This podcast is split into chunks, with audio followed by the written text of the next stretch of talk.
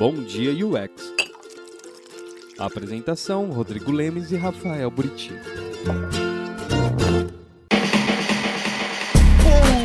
Dia, bom dia. Essa vinheta do Rodrigo ela acaba muito rápido, né?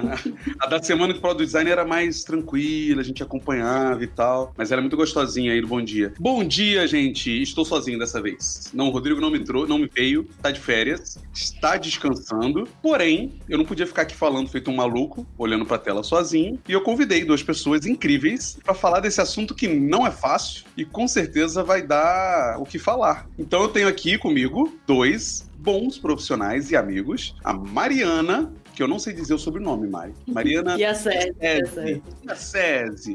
E o Rick Freitas. Então, Mari, se apresenta um pouco e depois a gente dá um bom dia pra galera e depois o Rick fala, tá? Apresenta um pouco de você e aí a gente entra no projeto. Bom, bom dia, gente. Eu sou a Mariana Má. Eu hoje sou Product Designer na CIT e tô também aqui no, na comunidade do Lazy Daddy UX. Tô até com a minha canequinha aqui pra dar sorte. Sobre mim, assim, um pouquinho, a partir do que eu tenho feito muito do, do que eu vou falar hoje aqui, né? Então, eu tenho feito o guia, né, do Project Designer e as vagas para iniciantes, né? Então, tenho feito tanto um, um grupinho do Telegram, com tudo que eu vou contar um pouquinho aí, mas tá sendo super legal participar, vou, queria contar um pouquinho de como tá sendo e o que que espera vir por aí, mas tem bastante coisa. E você, Rick, fala aí. Oi, gente, é, sou o Rick, eu sou designer também. Hoje eu tô como head de design na GUP, que é uma empresa, inclusive, de soluções para melhorar as relações de trabalho, né? Então a gente está meio que com esse conceito de expandir um pouco mais é, não ser só sobre recrutamento. É, atualmente eu estou residindo nos Emirados Árabes, né, na cidade de Dubai, e é um prazer estar aí com vocês, com a Mari também, porque eu tive em contato recentemente com o trabalho dela, né, como eu dizia ao ar, e fiquei impressionado, né, com a iniciativa, achei muito bacana e acho que é extremamente importante que se divulgue o que ela tem feito aí. Show. Vou dar um bom dia pra galera aqui, né? Não, o Marco, ó. Dubai já é outro nível, Rick. Tem vários níveis, né, Rick? Nossa, o nível de calor, é, principalmente. Agora tá dando uma, uma diminuída no tempo, então quando é à noite, assim, de madrugada, tá chegando a uns 34 graus, então dá pra dormir um pouco mais tranquilo e é, tal. Não sei se foi ontem que você publicou, tava 41, 42, 41, né? 41, é. mas assim, na sombra, cara. Você precisa ver como é. é mas agora tá, tá assim, tá voltando a ficar bacana aqui, porque aí vai ter muito mais atividade ao ar livre. E... Mas, mas o calor aí não é igual do Rio, que bate um ventinho, pelo menos, ou a Bahia, não, que venta bastante? Não é. É um calor extremamente úmido, então é o vapor, não é o sol direto tanto, é o vapor quente da umidade, né? É meio esquisito, porque às vezes também tem tempestade de areia, né, por conta do deserto, então hum. é, é meio pesado, assim, é meio esquisito mesmo. Por isso que muita gente foge, né? Vai embora. Bom, gente, tem bastante gente aqui. Eu ia dar bom dia para todo mundo. Durante o, o, papo a gente vai conversando. Mas o que, que a gente veio conversar aqui, né, gente? Algumas semanas atrás, a gente já vinha falando, esse tema já estava anotado aqui no Trello do Bom Dia UX, mas a Mari lançou esse projeto no LinkedIn, deu uma bombada, a galera começou a compartilhar. O Lemes, ao mesmo tempo, lançou aquela campanha que a gente falou aqui algumas vezes sobre o Adote um Júnior. E aí esse tema começou a ganhar mais força de novo, começou a crescer de novo. E a gente fala muito disso há alguns anos, né? Sobre a migração dos profissionais e a maioria desses profissionais está reclamando porque não tem vagas para eles. Não tem as ditas vagas de júniores. A gente não vê isso quando abre o LinkedIn lá, vaga de UX Júnior. E aí eu trouxe os dois aqui para a gente bater um papo sobre isso. Mari, quer explicar um pouquinho do porquê que você, né? O que que te estimulou a criar esse projeto? Porque você tinha um outro projeto, que era o, manual, né? Do Product Design, é o guia, e aí você resolveu acoplar ele ele essa coisa das vagas, né? Sim. Então, primeiro, é, fazendo né, a parte das mentorias, né, que eu comecei a dar mentoria de graça, eu fui conversando com muitas pessoas, né, fui vendo a necessidade, vendo o cenário de cada um, por que, que as pessoas estavam tentando migrar, né, fazendo essa transição, vendo as dificuldades, né? Então, eu fui começando a ver o que que estava impactando ali que a pessoa conseguisse uma vaga, conseguisse de fato entrar no mercado. Então, aí sim, eu fui criando guia justamente para primeiro ajudar essas pessoas ali é, a ter o, o direcionamento, que às vezes a pessoa não consegue bancar um curso, né? Não consegue encontrar essas informações, mesmo que tenha canal igual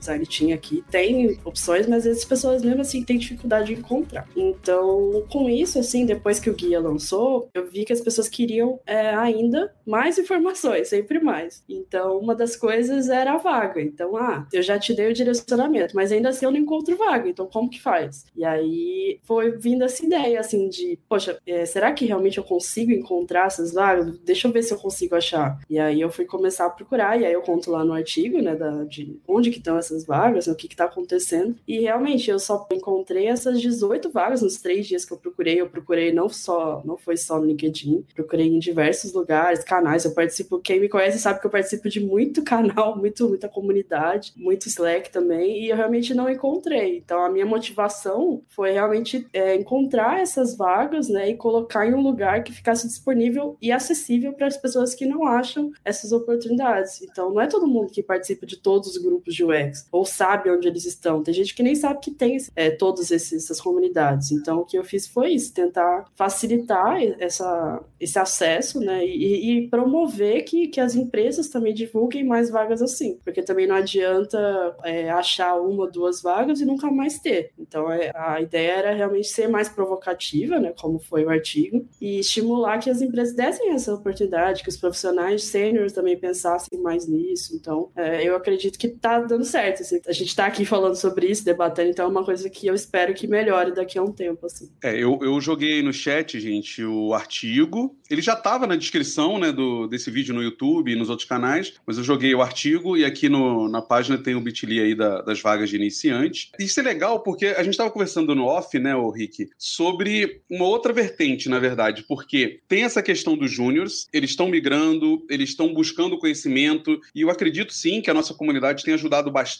dando conhecimento, né? O próprio curso Cast que a gente lançou aqui tinha como esse objetivo disponibilizar isso de forma gratuita, muitas vezes traduzir um conteúdo que está em inglês e tem gente que não tem o conhecimento do inglês e tal, mas também tem um outro lado. E aí por isso que o, o Rick está aqui, né? Porque ele está agora na GUP, e ali a gente está falando de recrutamento em si. E aí você estava falando, né, Rick, no bastidor, as coisas que você percebeu, né, do porquê que isso acontece também, né? Por que, que as vagas de júnior não acontecem, né? A, a, empresa também não consegue fazer isso, né, Rick? É, a GUP é uma plataforma de ATS, né? Então eles se destacam, né? A empresa se destaca pelo uso de inteligência artificial para ajudar as pessoas recrutadoras a serem mais assertivas na seleção. Contudo, essa inteligência é baseada naquilo que as empresas colocam lá no job description, como elas constroem ali o perfil das vagas. E aí eu vejo dois problemas. O primeiro é que cada empresa tem a sua particularidade do ponto de vista de como desenhar plano de carreiras, etc. E o segundo problema é que eu vejo que muitas empresas, por não terem maturidade de design, por não terem acesso, eles sabem que precisam contratar profissionais dessa área, mas é, não têm um conhecimento técnico profundo, talvez não contam com uma consultoria de headhunting para poder ajudá-los a formatar né, esses perfis, ou talvez, em alguns momentos, não tenham um papel de liderança de design dentro da companhia, o que faz com que é, esse time seja recrutado para ficar abaixo ali de, um, de uma pessoa que talvez seja mais especializada em engenharia, tecnologia, ou uma pessoa mais especializada em negócios e, e produto, né? E aí talvez até para essa pessoa de liderança que não pertence à área do design, fica difícil estabelecer é, como que essas vagas, serão, essas posições serão divulgadas no mercado. Então, isso é uma coisa que eu tenho observado bastante. Por sorte, era um mercado que eu não conhecia ainda. Eu trabalhei com consultoria há muito tempo para diversos outros mercados, mas o mercado de, de RH, de recrutamento e seleção, é uma coisa nova para mim. Então, tem sido também um desafio entender como é que funciona esse mercado, para saber como que eu consigo ajudar dentro do meu papel na empresa é, a alocar e, e abrir oportunidades para que pessoas mais júniores e pessoas entrantes ou pessoas em transição. Tem essa diferença, né, Mari? É, é engraçado, porque para mim, um estagiário, uma pessoa estagiária, uma pessoa júnior, é uma pessoa diferente de uma pessoa em transição de carreira e uma pessoa diferente de uma pessoa que vem ali, enfim, está se recolocando no mercado, não é? Porque são momentos diferentes. E eu me deparei já com alguns exemplos de pessoas que, meu, tem 10 anos, tem mais tempo que eu de profissão de, de, de, atuando como designer, mas atuava como designer, por exemplo. Tem uma aluna da ela que é fantástica, que ela atuou como, em cargo de liderança, atuou como designer de produto de uma, de uma loja, designer de produto, no caso aquele industrial, né? Que aí por conta da confusão. Então, 12 anos de experiência, excelente currículo, só que agora ela está migrando para UX UI. Então, todo o racional, todo o conceitual de design, ela tem sobra e tem experiência em gestão, liderança liderança e tal. Só que ela tem que se submeter a uma vaga de pessoa entrante, porque ela está fazendo uma transição na carreira. E aí isso aí é um downgrade absurdo de salário, né? Então é um desafio muito grande isso aí. Uma coisa que eu vejo também é o pessoal não, não se submeter a isso e já se colocar como sênior. Então já, já pega toda a experiência de design gráfico e tal e já, já se coloca como sênior. Que, assim, não é que esteja errado, mas você tem muito, muita coisa ainda para pegar ali que você ainda não chegou lá. Então acaba atrapalhando também. É, tem muito essa questão, por exemplo, do design de produto e tal. Eu, eu falo muito que o X design tem um problema que é o sobrenome design, né? Que em alguns casos, você ter a experiência de design gráfico não pesa tanto, porque, por exemplo, se você for fazer para UX Writing ou UX Research, não vai fazer muita diferença se você tinha 15 anos de experiência de design gráfico. Mas o, o UX Writing, poxa, tem tanta gente que é redatora que migrou para UX Writing. Quem foi redatora publicitária? E Isso. excelente. É... Não, e aí faz todo sentido, Rick, o background dela ter esse peso, né? Porque ela já, já era acostumada com esse negócio, né? A gente só deu um, uma mudança. Vocês acham que o designer gráfico não? Por exemplo, se você tem um designer gráfico que é, de repente, diretor de arte em agência, né? E tá migrando, eu converso com muitas pessoas nesse perfil. Putz, a pessoa tem um portfólio incrível do ponto de vista de direção de arte, comunicação visual, né? Eventualmente ela não entenda tanto de vamos dizer, processos de validações e, e processos de descoberta de produto, de tese de usabilidade, etc, etc. Mas dúvida tá, aqui, tá? Que a gente está construindo esse conhecimento coletivamente. E até se o pessoal quiser responder, será que isso é um impeditivo tão grande para a pessoa que já tem a base do design para ela ingressar na área? É, eu, eu, tenho, eu tenho minhas dúvidas que o UX design precisa tanto só da base do design, sabe? É o que eu te falei do sobrenome, assim. Porque a gente sabe que, puta, veio de arquitetura de informação e arquitetos de informação a gente tem um histórico de biblioteconomistas, de jornalistas, não é só de design, né? Mas também está muito dependendo da empresa, né? Como você falou. Tem empresa que a coisa vai ser tão profunda no, no, no interaction que um designer gráfico realmente ele é muito cru no interaction, né? Na, na coisa da, da, interação digital e etc. Então eu acho que isso vai variar muito. O problema é que a gente está tentando, e a gente estava conversando isso no back-office aqui, né? A gente tenta homogeneizar esse perfil de design, mas cada empresa empresa um tipo de perfil, cada mercado exige um modelo de, de atuação, e aí você acaba tentando homogeneizar e a pessoa se sente meio perdida né, nesse processo. Eu vejo muito isso, assim, eu vejo que não dá para você dizer de é, é, bater o martelo que, olha, um jornalista sempre vai ser um bom UX writer. Não acho que dá para dizer isso também, mas existe uma chance dele entender mais, porque, cara, no final do dia é, é a redação, né? É a escrita ali que ele está trabalhando e tal. Ele vai precisar entender um pouco mais do meio digital, da quantidade de texto, como uma pesquisadora, né? Tem muita gente que era, é pesquisador científico e está caindo para UX Research, ou pesquisador de marketing, de mercado, está caindo. Eu acho que ele tem uma facilidade maior, mas tem alguns pormenores para pesquisa de usuário que é um pouco diferente da pesquisa de marketing. Mas eu concordo com você, que não anula, né? Eu acho que você pegar é, 15, 20 anos de carreira e dizer que, olha, joga fora e a partir de agora você é um novo ser, né? Não funciona. Eu acho, eu acho no mínimo injusto, e aí depois até perguntar para a Mari qual a visão dela sobre isso, mas eu acho no mínimo injusto. Por quê? Porque o contrário também é verdade. Tem pessoas que entraram na área de UX, na área de UI, uh, independente se tiveram formação em design ou não, mas cresceram exponencialmente, absurdamente rápido e talvez não tenha equivalência de experiência no background que uma pessoa que não era da área tem. E isso eu falo, até perguntaram aqui, o M Pagano perguntou é, de soft skills, hard skills, eu acho interessante isso, porque às vezes a pessoa pode ser muito boa tecnicamente, mas ela não sabe comunicar a ideia dela, ela não sabe negociar com os pares, ela não sabe entender a, o dia a dia de outras áreas, né? Então, veja, esse balanço é muito importante, a meu ver, né? O que, que você acha, Mari? Não sei. É isso que eu ia comentar, tipo, ter a base de design é essencial. Já é um, um passo ali que você cumpriu que é super válido. Mas, assim, o problema é que não é só isso. Tem gente que acha que é só isso, eu vou conseguir migrar tranquilo. É, eu, por exemplo, eu vim de agência, né? Então eu sei o que, que é essa parte de design digital, tudo, mas não, não é só isso. Eu não consegui fazer a transição só com isso. Então você precisa realmente estudar, ver que é um cenário completamente diferente, tipo, igual o Brit falou, não é marketing, não é direção de arte, é realmente entender outra coisa, é realmente entender uma plataforma, ver aplicativo, entender como que o usuário se porta ali no dia a dia, né, em cenários diferentes. Então, é, é realmente é ver com outros olhos uma coisa que você já fazia antes. Então, por isso que é muito de maturidade. Você precisa é, estudar muito, pesquisar muito e até você se sentir confortável para fazer é. essa migração. Mas é super possível. E viver muito também, né, Mari? Não é só o estudar, né? Sim, Porque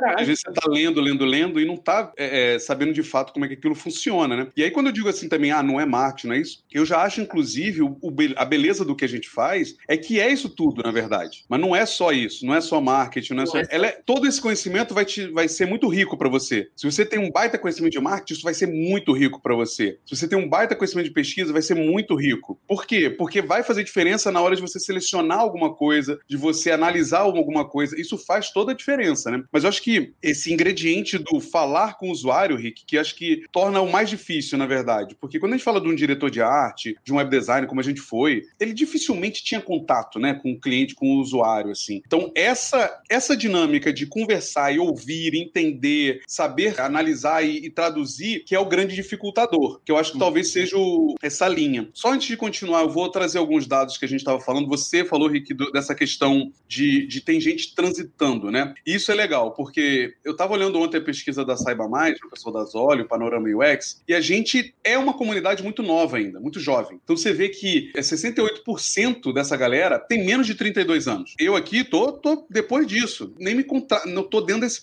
padrão aqui. E tem uma galera muito nova. Além de ter uma galera muito nova, você tem uma galera muito jovem, como a Mari falou, dizendo que é mais sênior, e, ah, mas por que isso aqui, né? Vários aspectos que a gente pode trabalhar aqui. Mas, ao mesmo tempo, tem uma galera com muito tempo de experiência ocupando cargos menores também, que é muito do que o Rick falou. Você vê, é considerável o número de pessoas que sênior com menos de três anos de carreira. Isso acontece. Mas será que está alinhado ao que o Rick falou, que são pessoas em transição, pessoas que já estavam muitos anos em alguma carreira e acabaram se posicionando? Porque também tem essa questão, né? É muito difícil você, depois de 15 anos de direção de arte, dizer que é um júnior em UX. Você vai se sentir meio para baixo, né, Rick? Você se sente meio colocado é, para escanteio ali. Então tem um peso também. Mas eu vejo isso muito por causa desse sobrenome. Porque quando você conversa, dando aula na pós e tal, quando vem alguém que é de biblioteconomia, de engenharia. Essa galera, como ela tem uma clareza de que, na visão deles, na cabeça deles, é uma área muito diferente, eles não veem muito problema em se posicionar como júniores entrando nisso. Mas quando é dentro do design, os designers têm um pouco mais de dificuldade nisso. Porque assim, caramba, mas eu tenho 20 anos de direção de arte e tal, como é que agora estão dizendo que eu sou júnior, né? Isso também tem um peso, né? Mas é, é como se,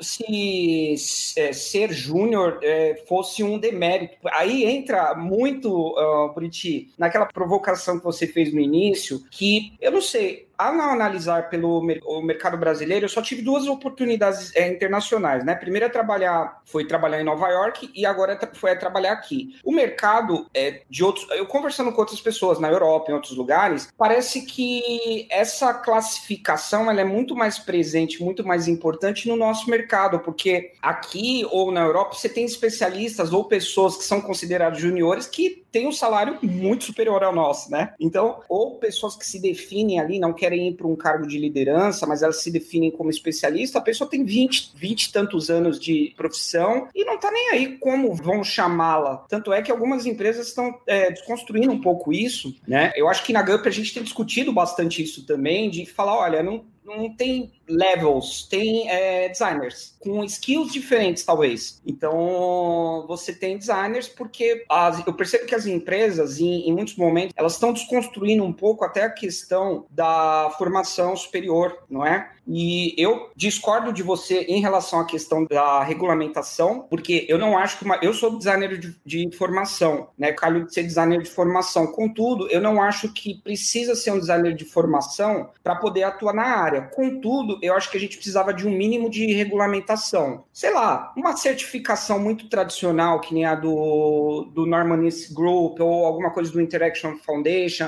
O que, que eu estou dizendo? Eu, eu só estou dando uma viajada aqui para a gente falar assim: olha, essa pessoa é, tem uma, algo que permite a ela, reconhecido por outros profissionais, que nem aquelas certificações que o Google tinha, né? Ela é reconhecida por outros profissionais que é uma pessoa apta para executar a função. Eu acho que minimamente a gente precisava disso, porque aí você evitava muito charlatanismo dentro das empresas, né? Muita coisa fraude que só queima a profissão, muita gente acelerada que não espera os passos não espera o engatinhar, igual você falou, tempo é muito necessário, gente. Tempo é muito necessário. Quando eu olho para 11 anos atrás, que quando eu comecei isso aí, puxa, o tanto de aprendizado que ainda falta um caminhão ainda. Para eu chegar em quem tem 18, 15 anos, ainda falta um caminhão para aprender para frente, entendeu? Mas foi, um, mas foi um caminho importante, né? É, então, esse, que... esse tema de certificação tá, no, tá na minha pauta, tá? Tá bem na minha pauta aqui, porque eu acho complexo, Rick, por causa do mercado, né? A gente conversou com o Rafa, o Helm aqui, um, uhum. um tempo atrás, sobre o, o designer Pato, e entrou esse tema do tipo de mercado de certificações né? A gente, como designer, ainda tem, assim, a, a NN Group ali é uma das poucas, né, que está com essa frente e tal, mas em mercado de tecnologia, a certificação não prova muita coisa, né? Porque no final do dia é só uma prova que o pessoal faz igual de autoescola, né? Decora uma, uma... Mas a gente pode entrar num detalhe mais à frente, assim, sobre isso no outro programa. Mas eu entendo o que você está falando, de fato, a gente tem algum problema na padronização do que a gente exige, do que as empresas deveriam entender como design, é, e aí você vê essas deturpações, que é o que a gente falou, de, de valores, do que faz. Como as próprias empresas não sabem o que esperam da gente, a impressão que eu tenho é que, na essência, elas sabem o que esperar de um arquiteto, elas sabem o que esperar de um engenheiro, porque, cara, é uma profissão de 200 anos, né? 300 é. anos. E, e é muito. é que o prédio não caia, né? Ou a ponte não caia, no mínimo. É, e, e aí, quando fala do design, para elas não é tão claro isso. E aí eu falo muito disso em palestras, que por isso que agora essa liderança design é tão essencial. Que a gente tem esse papel de levar para dentro dessas empresas essa visão. E aí volta para o segundo assunto que a gente estava falando quando a Mari falou de, olha, as empresas não colocam vaga e etc, só bota júnior e não sei, só bota sênior. Mas por quê, né? Eu, eu passei um artigo para vocês que eu dei uma lida também e, e, é engraçado, não é uma coisa só aqui do Brasil. Que eu peguei um artigo em inglês, do, não sei se é um brasileiro que escreveu, que é o Luiz Berumen, mas está todo em inglês, é, e ele fala, né, no caso dele lá, que, puta, as empresas dizem que eu preciso de que já entre jogando. É, é. Quem nunca ouviu isso, né? Quem nunca ouviu isso? Ah, eu preciso de alguém com experiência em ambientes ágeis ninguém tem, né, mano? É maior conto de fada que tem isso, mas eu preciso de gente assim. Eu preciso de alguém que traga as melhores práticas de UX. E aí você, que não é teoricamente sênior, vai se sentindo mal, né? Assim, cara, eu não tô dentro disso aí, né? Eu nunca vou arranjar emprego para isso. Então eu acho que a gente também tem que falar das empresas, do, da forma como o, o Rick falou que a GUP faz agora, né? As empresas também precisam ser treinadas para isso. Não adianta exigir delas. E, e, eu acho que tem um papel da gente estar tá sempre falando ali, né?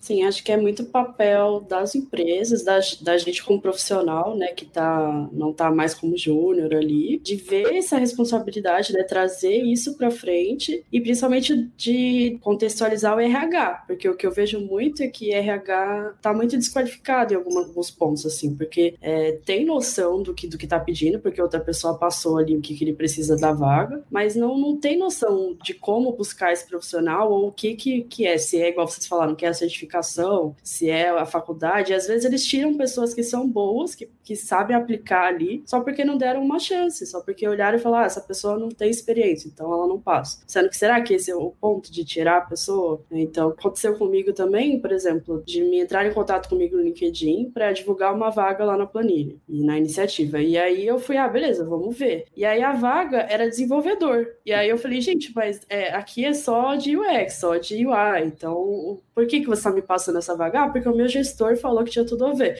e aí, assim, gente, não é. Tipo, vocês precisam entender a diferença do que, que é o papel do designer para mandar. É isso que acontece de errado, assim, por isso que, que a gente acaba vendo um bando de vagas que não fazem sentido, que, que tem um bando de coisas que não tem a ver com o que a gente está pedindo, o que, que a gente estuda. Então é bem é ruim também, é um problema. Como é que você vê isso, Rick? Né?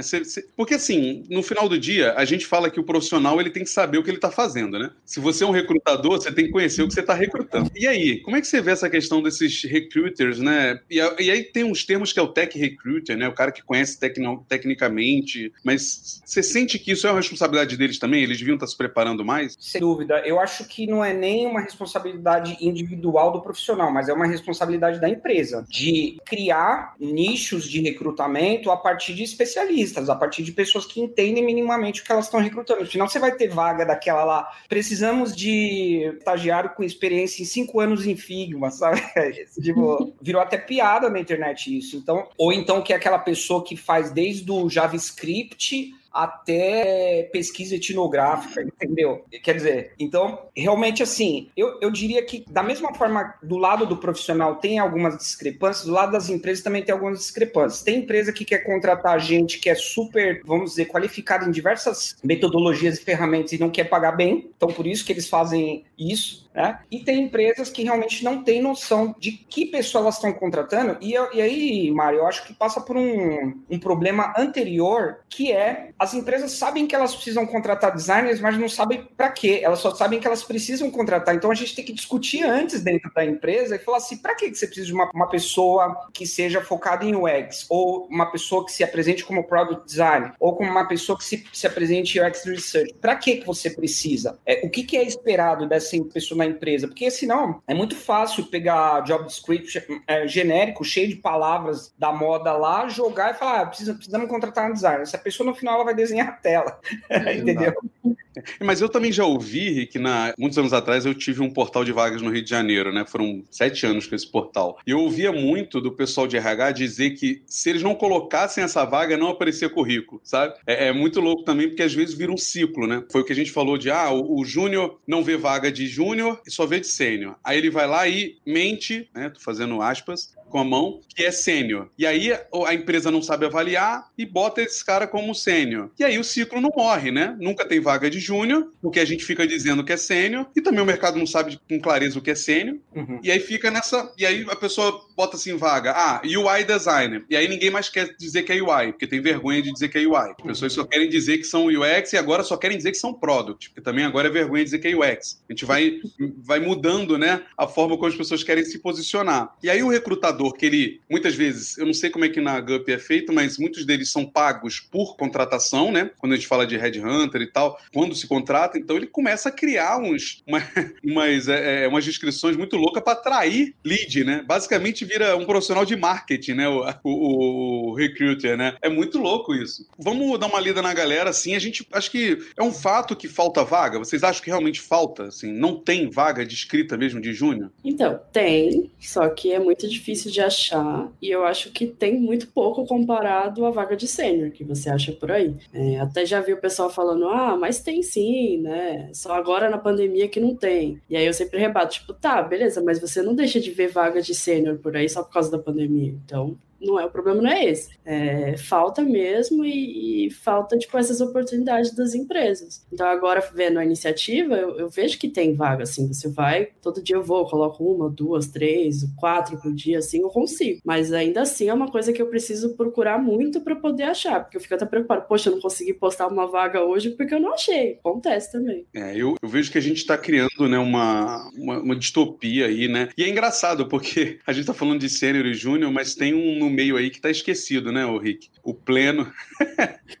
é como se ele não existisse, né? É, eu vi que até alguém falou nos comentários aqui, em Portugal, se não me engano, ou você é júnior ou você é sênior, né? Então não tem o, o, o, pleno. É, essa essas graduações, tipo, ah, vou contratar uma pessoa como designer, ela é designer 1, designer 2, designer 3, depois ela vai para um nível assim, depois ela vai para um lead e tal. Eu acho que, principalmente em grandes corporações, foi desenhado isso para poder controlar um pouco melhor a questão do aumento salarial. Então é nível 1, depois de seis meses, nível tal, nível tal. Mas eu não sei, eu, não, eu, eu sinceramente não sei classificar um, um, profissional por esse tipo de graduação, porque às vezes é uma pessoa que tem iniciativa, é uma pessoa que lê bastante, que é inteligente, que tem habilidade. Assim, eu comecei como UI, mas depois eu perdi to total habilidade é, para trabalhar com UI. E até nem queria muito desenvolver. Eu faço quando não tem outro jeito, mas eu conheço pessoas que na largada têm um senso de comunicação visual, soluções digitais, estéticas, e a pessoa consome todos os conteúdos é, que estão disponíveis aí, pratica, faz um portfólio incrível, encantador, e aí eu falo, putz, essa pessoa, para a vaga de UI, ela é júnior, porque ela não tem uma, um trabalho formal. Eu acho isso muito estranho, né? Muito curioso, porque às vezes a, a qualidade de técnica, eu disse para vocês, na, os alunos da ELA, eu falo direto pro Felipe, eu falo, nossa, como eu fico impressionado que às vezes uma pessoa que é aluna do. nunca trabalhou com design, a aluna do nível zero, assiste lá sete aulinhas e entrega um trabalho que eu falo assim, meu Deus, eu não fazia isso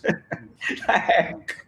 Então é um nível assim, que nem a gente vai comparar com as crianças que nascem hoje em dia, já nascem assim totalmente inseridas no ambiente digital, os milênios e tal, não sei o quê. Eu acho que tem coisa aí pra gente discutir assim, né, que é, será que essa graduação de pessoas ela não pode ser um pouco flexibilizada de acordo com o desempenho, por exemplo? Né? É, é, a gente estava conversando sobre a empresa olhar isso, né, Rick? Porque é. você precisa saber o que você tem que ter como profissional. E aí volta no que você falou, que eles não sabem de fato para que, que eles estão contratando. A impressão né, que a gente tem, que eles não sabem de fato para que, que eles estão contratando designers. Né? Quando é. você sabe o que, que você espera de resultado daquele é. profissional, aí você consegue medir. Se você for é, colocar essa graduação simplesmente como é, checklists técnicos, ou até colocar soft skills ali, né? Fingir que está botando soft skill como uma, uma, um nível técnico também, até porque soft skill também não é check, né? Soft skill também tem é, evolução dentro da própria soft skill, então né, não é botar ali, ah, um pleno tem que ter comunicação. Não, mas peraí, gente, comunicação tem uma comunicação de alto nível, uma comunicação de baixo nível, não é assim simples, né?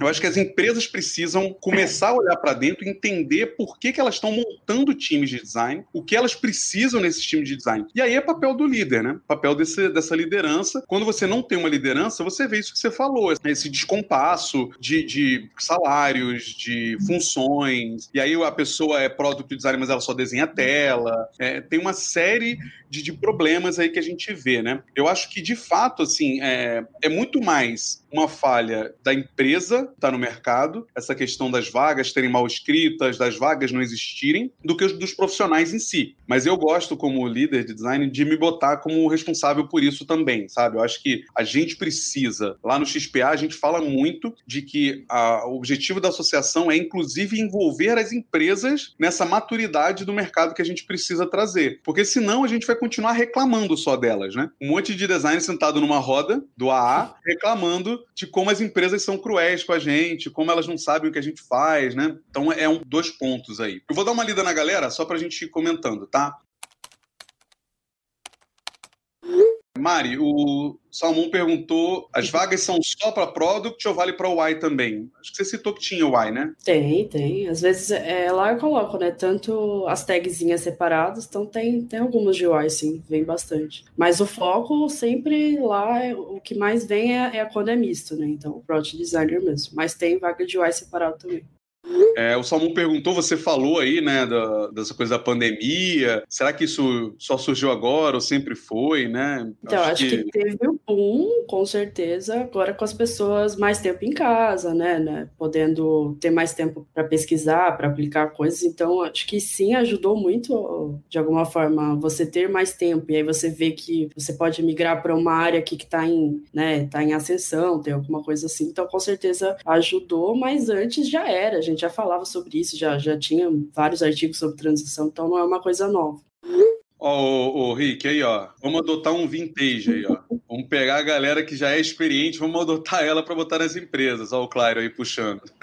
Eu concordo. Olha a Paty aí. Bom dia, Paty. Você concorda, Rick? Fala aí um pouco disso. É, eu concordo. Eu concordo que, assim, a gente precisa desconstruir. Por que, que eu, acho tão, eu acho tão bacana essa, uh, esse posicionamento da GUP, dizendo que a gente é uma empresa que quer transformar as relações de trabalho. E relações de trabalho é, começam desde o momento da, do recrutamento até o momento da admissão, da contratação e da gestão de desenvolvimento da, da carreira dessa, dessa pessoa dentro da empresa, né? E, enfim, apoio essa pessoa. Então, é um ecossistema. Eu acho que a gente deve analisar mais para as pessoas não olhar tanto para a formação. Eu falei da, da certificação aqui, eu, não, eu queria me, me colocar de uma forma que eu não fosse mal interpretado. Não é que a certificação vai garantir que a pessoa é um excelente profissional, mas, sei lá, podia ter uma carteirinha do clube que você tá ali e você pode entrar, entendeu? Alguma coisa poderia ser assim. Claro, vai ter é, as pessoas que vão decorar a prova, que nem o Buriti falou, mas eu acho que, pelo menos, junto com esse conjunto de ações, junto com a empresa, do ponto de vista de educação, de trazer educação, do ponto de vista de conscientizar a comunidade, como a Mari falou, para que pessoas mais sêniores apoiem pessoas mais júniores dentro da empresa,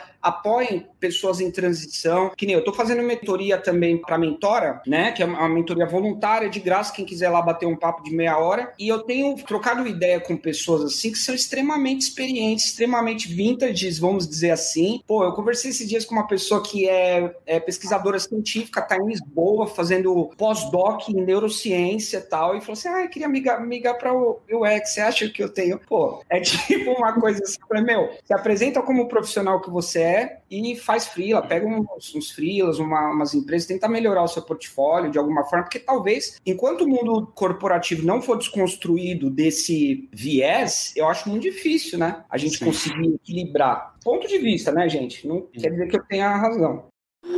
Ó, Rick, o Claio perguntou como é que você conseguiu a vaga em Dubai, mas eu sei que você falou no vídeo do Andrei. Isso, volta lá que eu, eu conto. Lá no, no X-Lab, ô Claio, tem um vídeo do Rick no X-Late Show falando sobre isso. Acho que vale a pena lá dar uma olhada.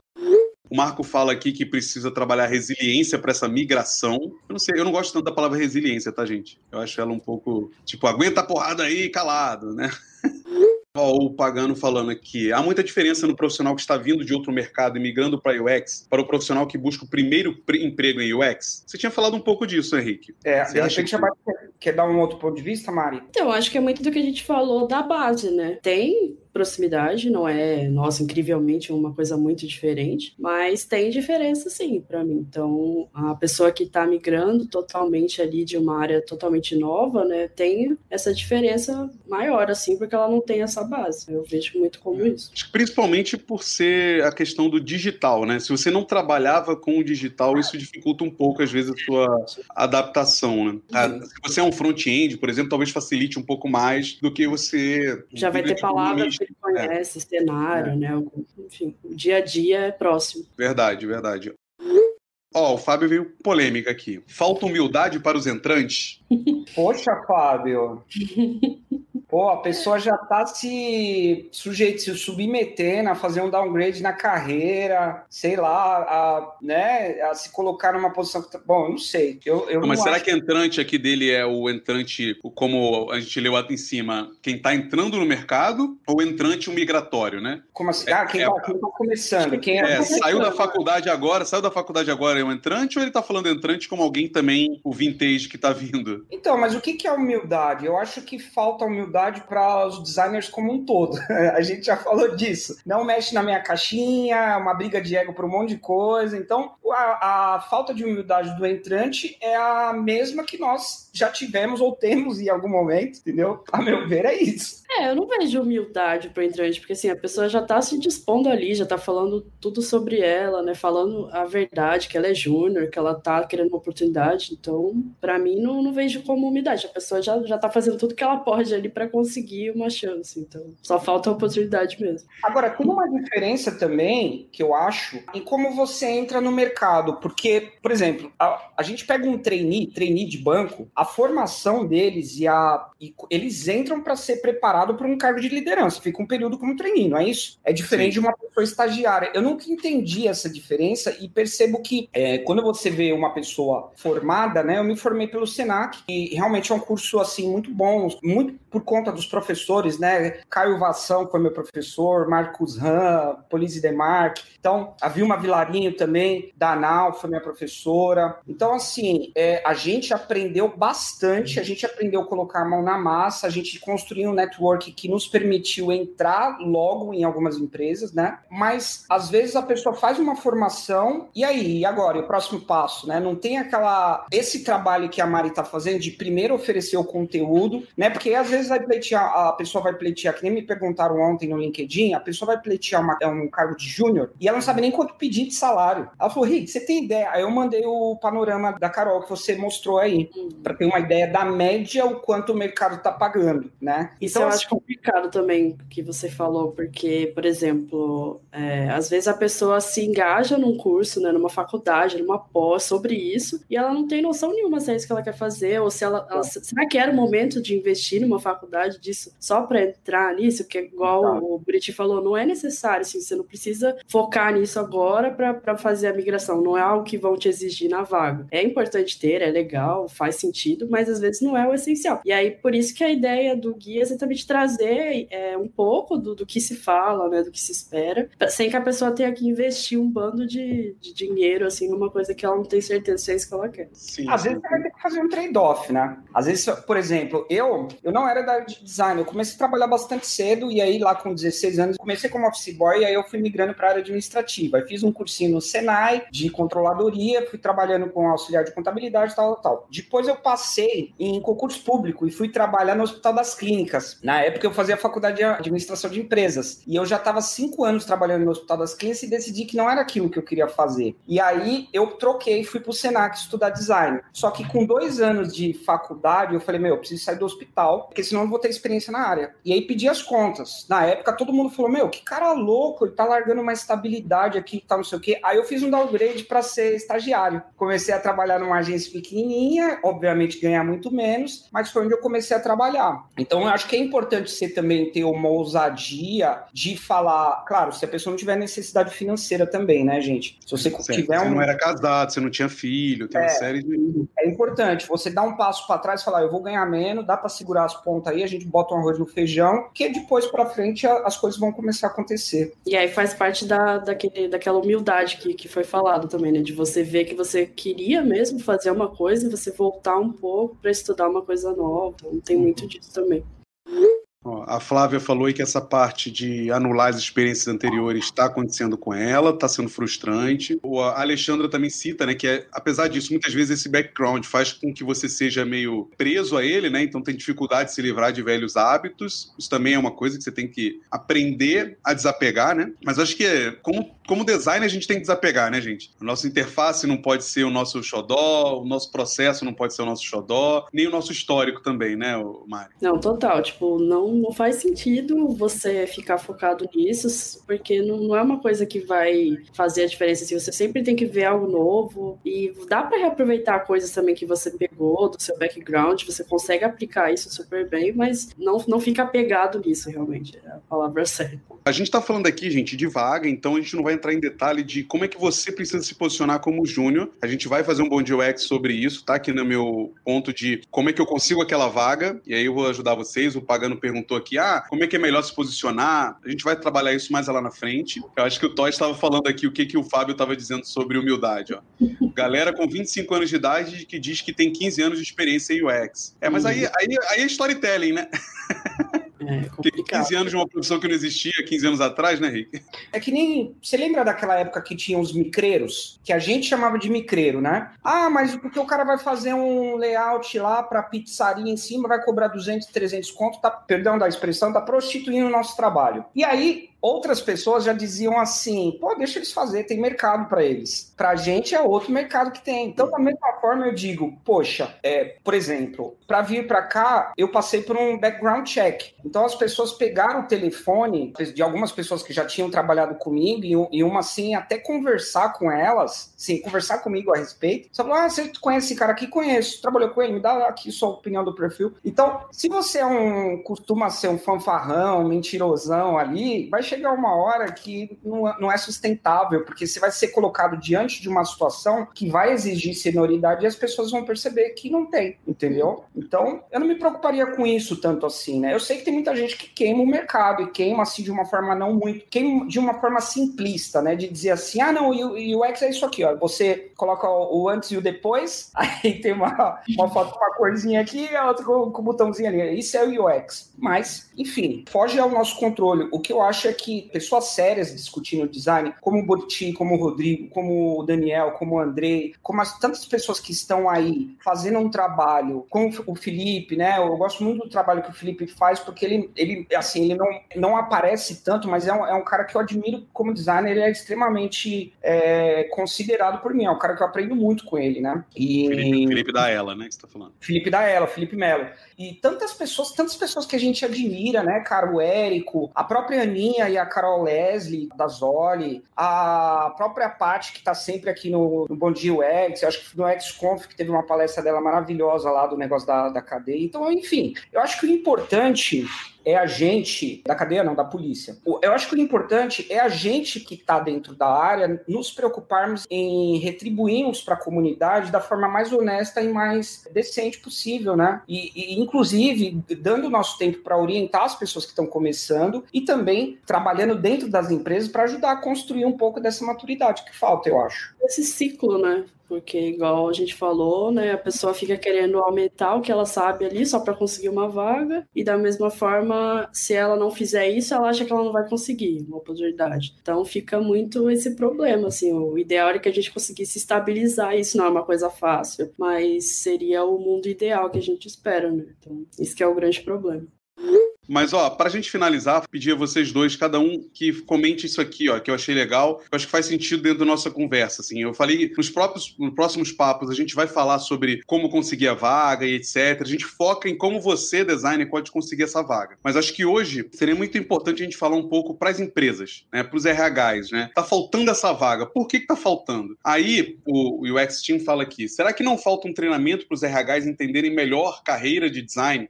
Com isso, um plano de desenvolvimento para júnior, acho que as empresas têm preguiça disso. Mari, quais são suas dicas para o RH e o que, que você acha dessa declaração do UX Team aqui? Eu acho super válido, concordo 100%. Acho que é importante ter esse treinamento, seja pela, pelo time de design da empresa, seja pela própria empresa, mas promover isso de alguma forma, porque não dá para as pessoas ainda acharem que desenvolvedor é design, não é.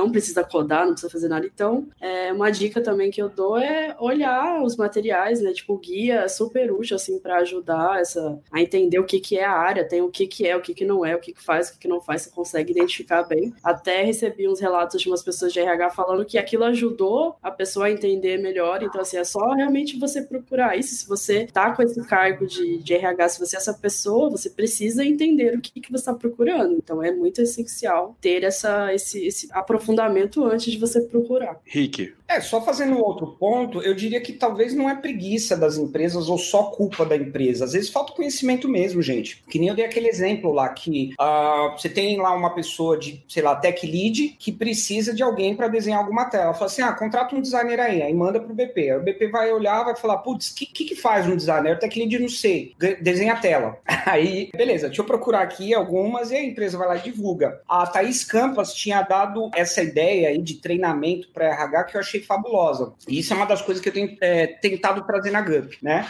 Uma das iniciativas que eu fiz logo na largada quando eu cheguei, a semana do design. Então a gente está trazendo gente que nem o Arthur Castro, está trazendo do Product Arena, está trazendo a Ana Paula Batista, que vai falar de Lean Inception, a gente trouxe o Caio Prado do, do UOL falando sobre service design, vai trazer a Dani de, falando sobre pesquisa, são pessoas de fora que vão estão dando talks sobre design para todo mundo da empresa, para quem quiser da empresa, e a gente vai deixar gra gravado, porque isso faz parte do aculturamento. A pessoa fala, ah, então isso aqui, ah, então é assim que faz, é assim que não faz e tal. Então eu acho que se cada um de vocês puder, dentro da sua empresa, puxar iniciativas desse tipo, a gente consegue fortalecer um pouco mais. E divulgar tantos materiais que estão disponíveis aí, né? Sim, é, compartilhar esse conhecimento, né? E, e, foi o que eu falei. Eu, eu acredito muito, de fato, que a gente tem uma responsabilidade nisso. Assim, não adianta só reclamar que, como o Rick fala, né, a entidade mercado, né? Que o mercado tá ruim, que o mercado é isso, que o mercado é aquilo. E se a gente dentro da empresa não tá conseguindo, ou tentando pelo menos, passar essa informação. Né? Eu, eu falo que lá na Tech, quando a gente foi montar o time, cara, foram meses sentados junto com o RH para poder ensinar para eles o que, que era, o que cada designer fazia, a diferença de um perfil para o outro, do que, por que, que eu precisava de um research e não de um UX e tal. Então, né, isso faz sentido, é cansativo, demora. Você precisa ser, sim, paciência para explicar, porque as pessoas, na essência, não têm obrigação de saber, elas não vão saber isso. Vocês vão ter que trazer um material para explicar isso. Esse contexto todo que o Rick falou, trazer palestras, trazer isso é importante. A gente fazia muito isso né, na Embraer, trazer eventos, trazer palestras para dentro, para todo mundo começar a entender um pouco mais e a gente fazer parte desse amadurecimento, porque só dizer que eles precisam, e essa é uma outra coisa interessante, né? Porque a gente fala como se só nossa área sofresse com isso.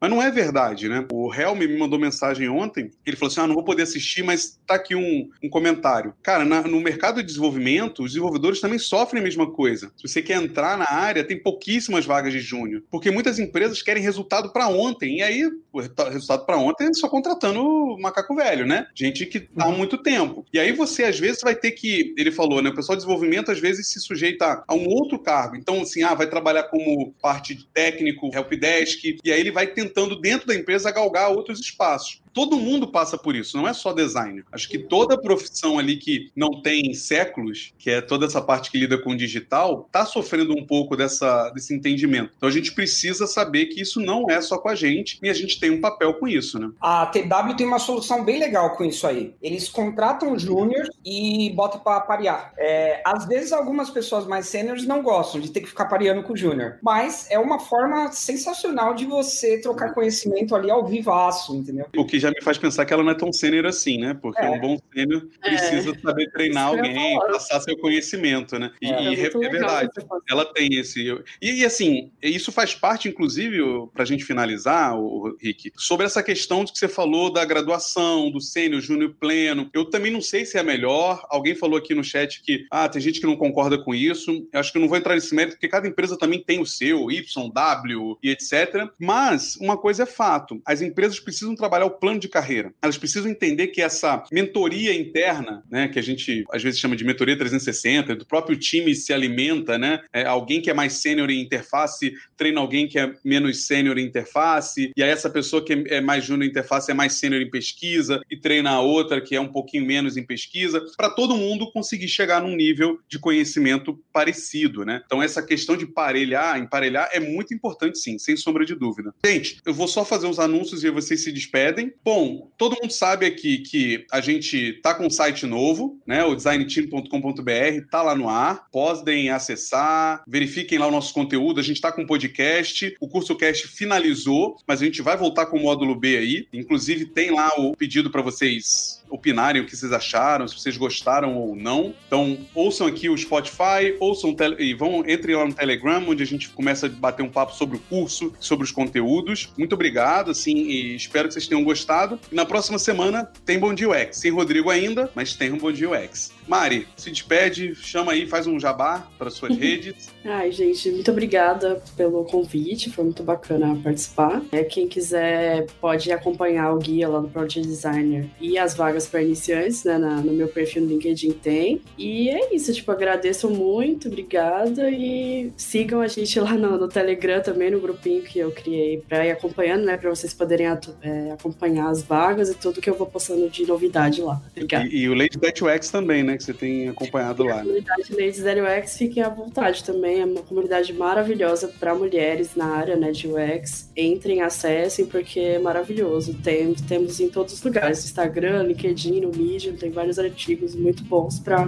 quem está começando. Rick.